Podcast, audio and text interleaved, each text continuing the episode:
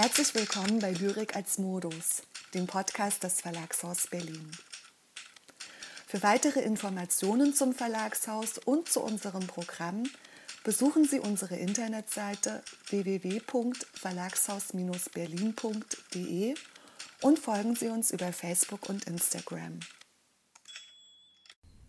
Hallo und herzlich willkommen beim Verlagshaus Berlin Podcast. Ich bin Tilman Severin vom Verlagshaus und ich sitze hier zusammen mit unserer Autorin Lea Schneider, deren zweiter Gedichtband Made in China gerade bei uns im Frühjahrsprogramm erschienen ist. Hallo Lea. Hallo Till. Ähm, Made in China ist Leas zweiter Gedichtband und wenn man ihn aufschlägt, dann sieht man schon, dass er sich auf eine ganz bemerkenswerte Weise von ihrem ersten Gedichtband schon ganz formal unterscheidet. Das sieht man schon beim Durchblättern.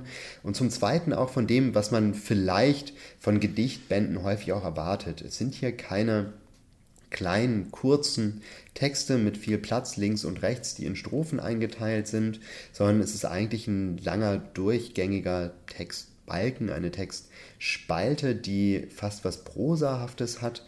Und wenn man dann zum Inhaltsverzeichnis nach hinten blättert, dann sieht man da auch kein herkömmliches Inhaltsverzeichnis, sondern man sieht sechs Kapitel, die allerdings auch nicht listenförmig angeordnet sind, sondern hier ist eine Karte von China und an jeweils sechs verschiedenen Orten, die Städte sind, ähm, ist jeweils ein Gedicht. Und diese sechs Langgedichte sind den Städten auch zugeordnet.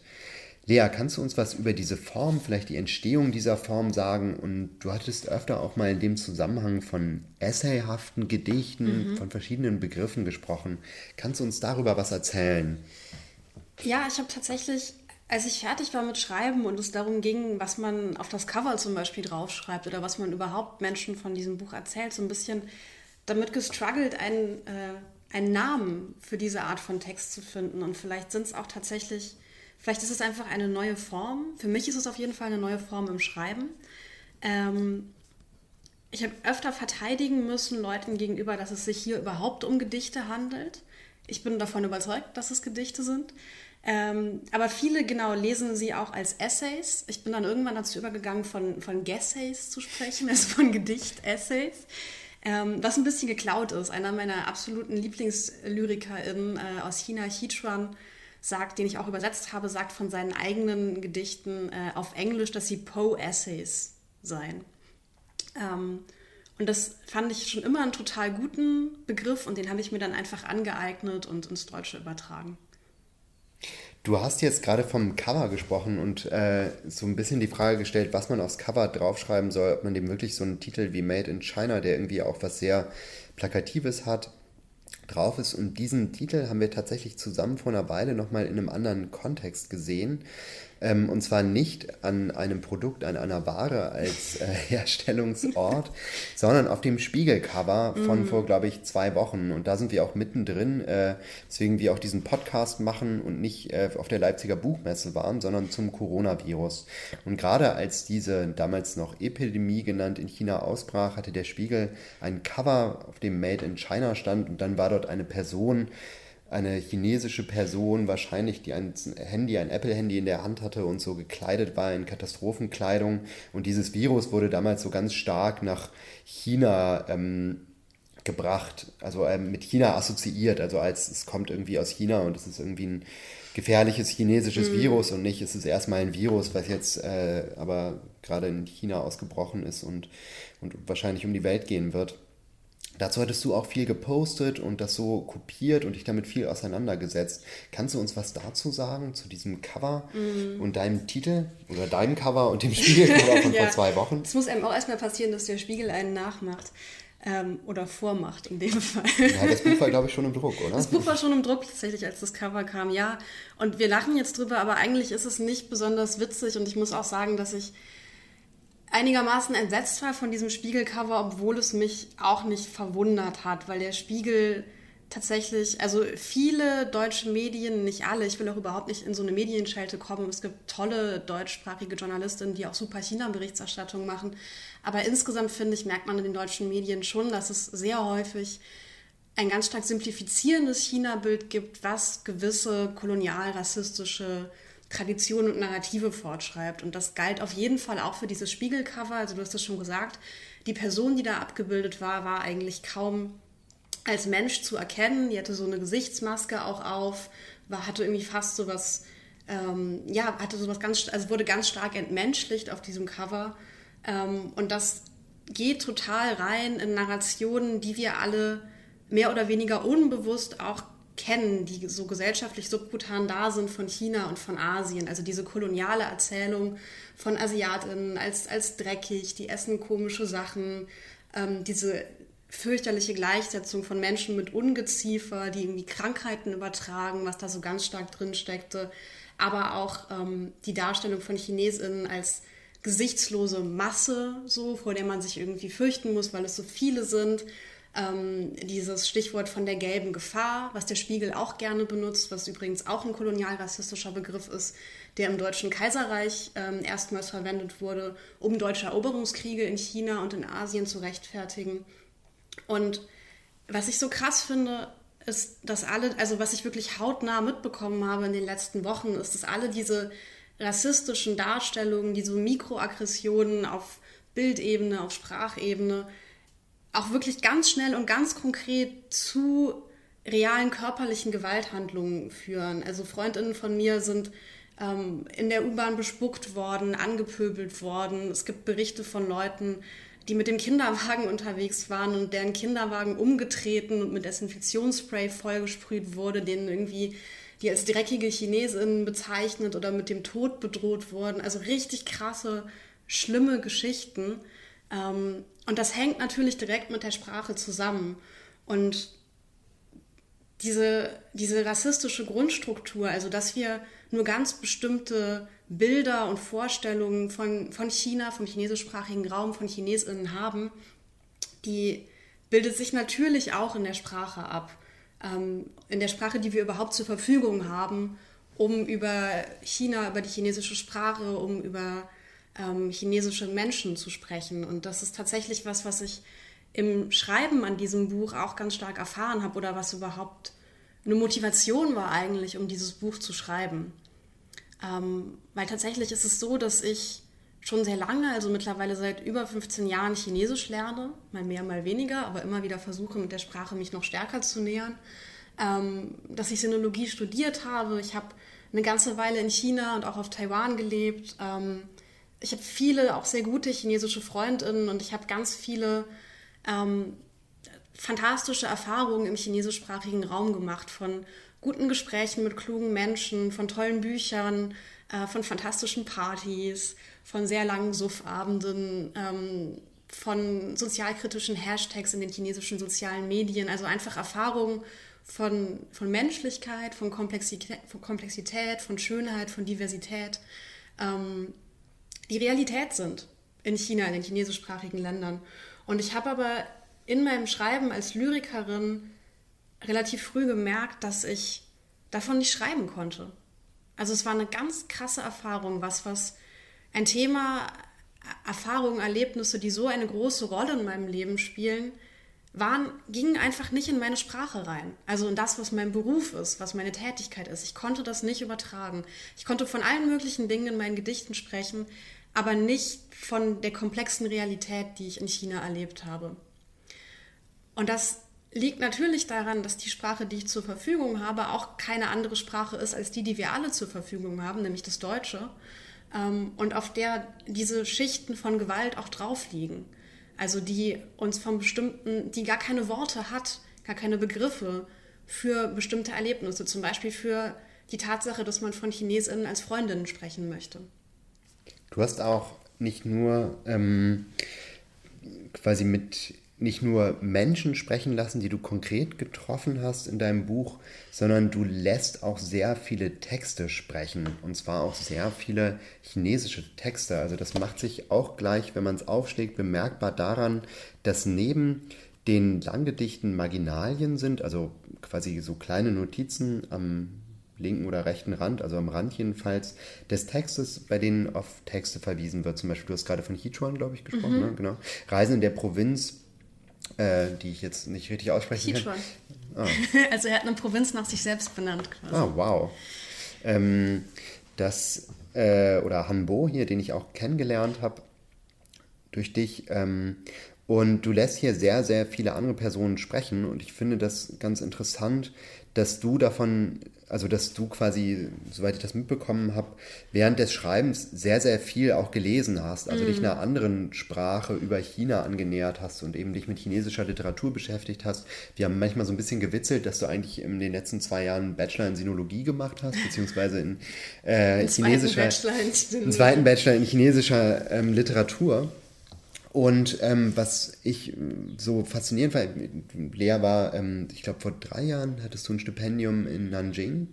Vor vier Jahren. Vor vier Jahren, ja. wow, wie schnell die Zeit vergeht. Ich hatte das große Glück, mitkommen zu dürfen. Das Goethe-Institut hat uns sogar eine größere Wohnung gegeben als Begleitung. Und ich habe auch viele von den LyrikerInnen und SchriftstellerInnen kennengelernt, äh, die du auch kennst. Und was ich ganz faszinierend fand, dass wenn man so spricht quasi und ein gemeinsames starkes Interesse hat, einen gemeinsamen Background hat, dass plötzlich die Unterschiede gar nicht so groß sind. Mhm. Man sitzt, also wir hatten Situationen, wo wir dann in Shanghai auf einer Terrasse gesessen haben haben uns mit dem Lyriker Chao Kai-yu, der lange in Berlin gelebt hat, über die Ergebnisse der letzten, ich glaube, es war die Bundestagswahl, mhm. unterhalten haben und über die Prozentzahlen der AfD. Und das war ein Gespräch, was genauso auch in Berlin hätte stattfinden können.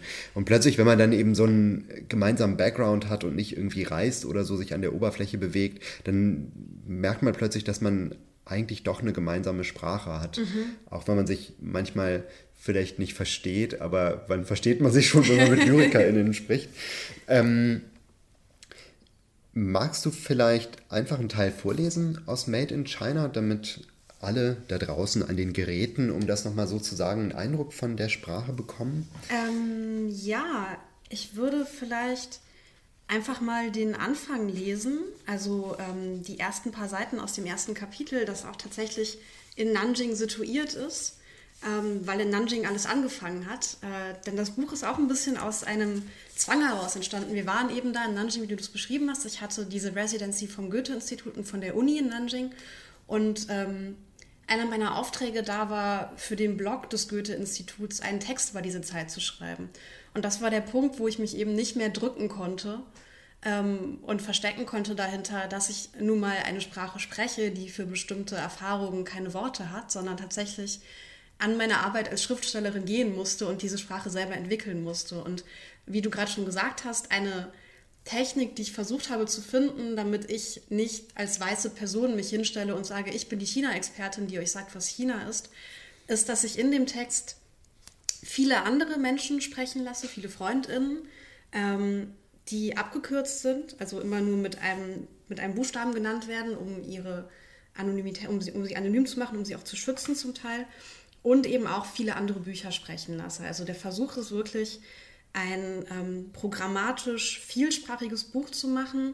Es hat Deutsch drin, es hat Chinesisch drin, es hat Englisch drin, es hat Spanisch drin.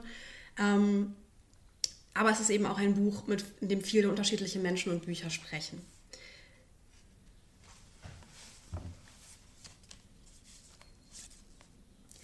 Ein Loch im Papier, das groß genug ist.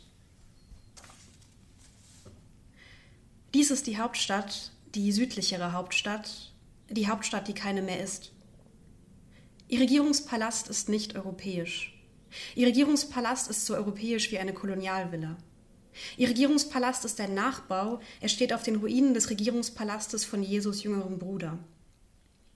Ihr Regierungspalast hat geschwungene Dächer, einen Pavillon für vergessliche Vögel, gusseiserne Fond de Siècle-Aufzüge von Schindler, einen öffentlichen Garten und einen Goldfischteich.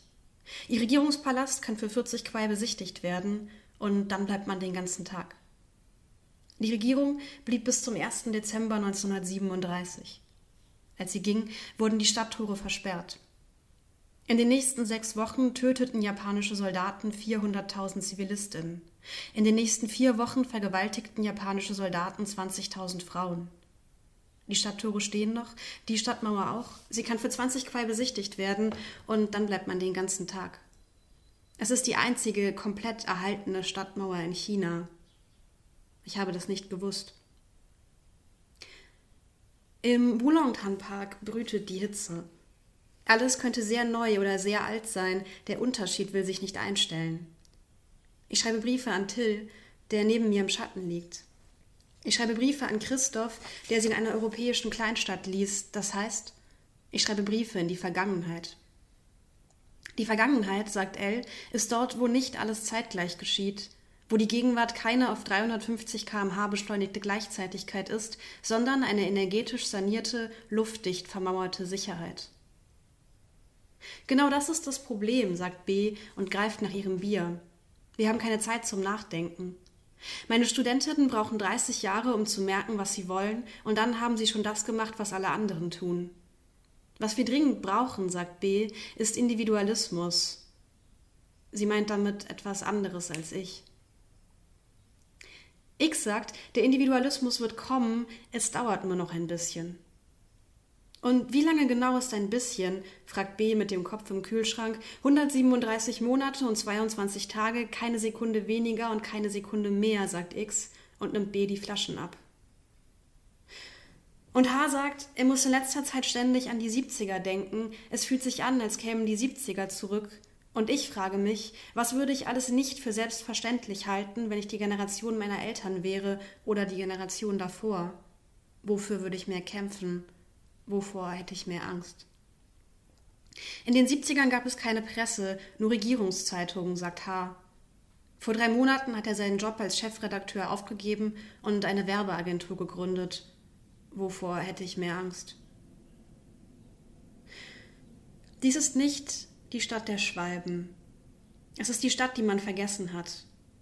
Vergessen Wangji, ein Wort mit zwei Silben, wie fast jedes Wort in dieser Sprache, in der jede Silbe ein Schriftzeichen und jedes Schriftzeichen ein Wort ist, die sich mit 85.568 Schriftzeichen schreibt und mit 400 Silben spricht, in der sich die Dinge also permanent reimen und in der jedes dritte gesprochene Wort dasselbe wäre, wenn man ihm nicht wenigstens eine zweite Silbe spendieren würde, eine Sprache, die eigentlich zwei Sprachen, eine zum Schreiben, eine zum Sprechen, und beide sind sehr unpraktisch und sehr, sehr schön.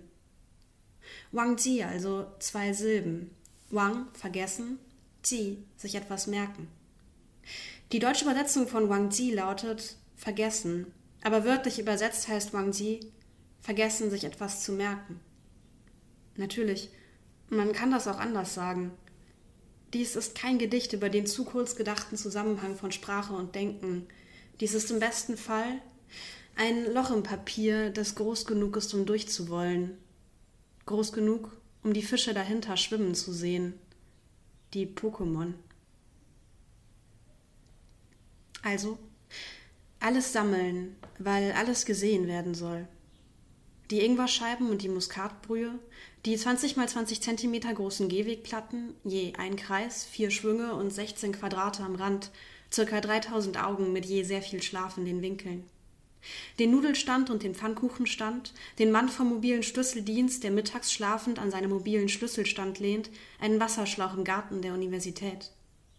Die fetten, schlafenden Campuskatzen, tragbare, batteriebetriebene, an den Rändern ihres Plastikgehäuses allmählich abkrümelnde Miniradios, Lautsprecherdurchsagen, einen Ausschaualarm, der sich in den Platanen verfängt, rote Bänder in den Ästen und Fahrräder, Lastenräder, Zirching Chur.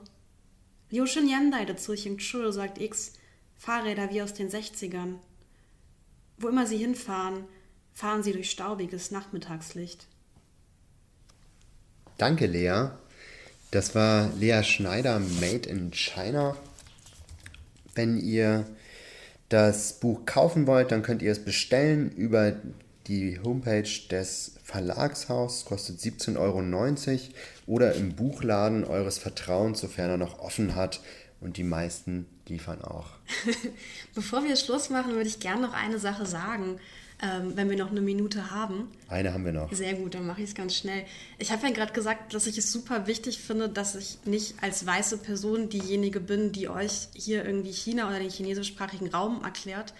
Ähm, und ich würde die Gelegenheit gerne nutzen, um euch darauf aufmerksam zu machen. Jetzt haben ja wahrscheinlich viele auch Zeit, weil sie zu Hause, zu Hause rumhängen und müssen sich irgendwie beschäftigen, dass es wahnsinnig viele tolle ähm, Angebote gibt von deutschen Asians, ähm, die, also nicht nur Deutsch-Chinesinnen, sondern es gibt ja auch sehr viele verschiedene Sprachen und Kulturen und so weiter in Asien, die von der Komplexität auch der deutsch-asiatischen Erfahrung sprechen. Und ich würde euch zum Beispiel gerne aufmerksam machen auf den Podcast Diasporasia. ähm, den ich wahnsinnig gut finde, der eine tolle politische Perspektive auf Fragen von asiatischer Identität in Deutschland ähm, hat. Es gibt auch noch andere tolle Podcasts, zum Beispiel Rise and Shine, in dem es viel um vietnamesisch-deutsche Identitäten geht, der auch einfach wahnsinnig Spaß macht zu hören, weil er total lustig auch oft ist, trotz der Ernsthaftigkeit der Themen. Ähm, und zwei weitere tolle Podcasts sind Bin ich süß-sauer und German Panda, die ich auch sehr empfehlen würde. Und dann gibt es, das habe ich ja am Anfang schon gesagt, eine Reihe von richtig tollen JournalistInnen ähm, und WissenschaftlerInnen, denen man, deren Artikel man unbedingt lesen sollte, dem man aber auch gut auf Twitter folgen kann.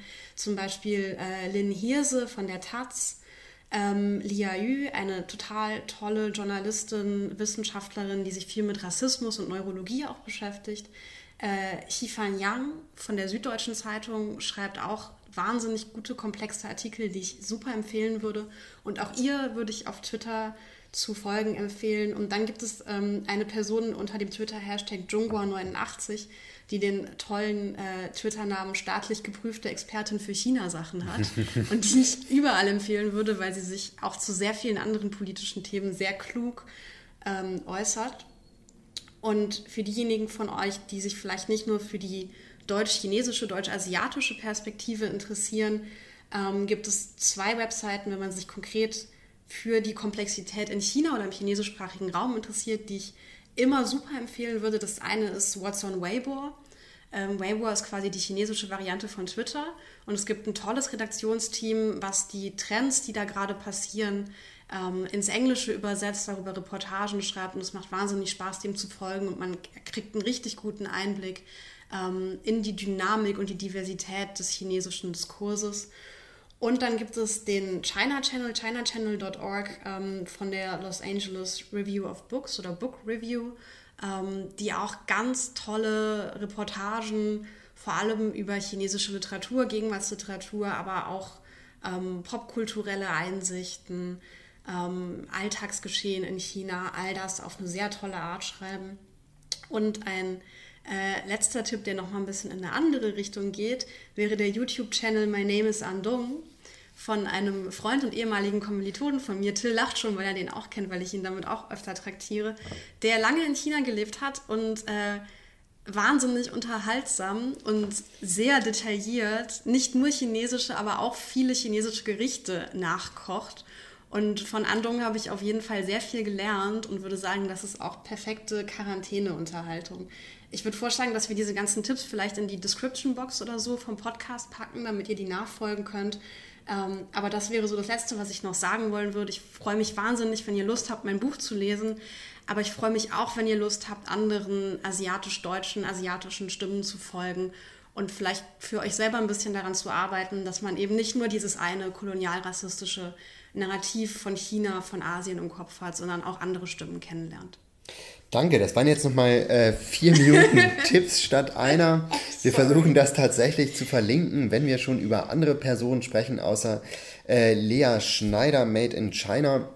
Dann sei nochmal gesagt, das Buch ist auf eine wundervolle Weise von der Illustratorin und Autorin Yimeng Wu mhm. äh, illustriert worden und die auch die China-Box, eine Anthologie mit zeitgenössischer Lyrik herausgegeben, auch von Lea illustriert hat. Und es wurde wunderbar gestaltet von Andrea Schmidt aus dem Verlagshaus und es ist wirklich auch eine visuelle Freude, es zu lesen. Vielen Dank fürs Zuhören, habt einen guten Tag und haltet euch gesund.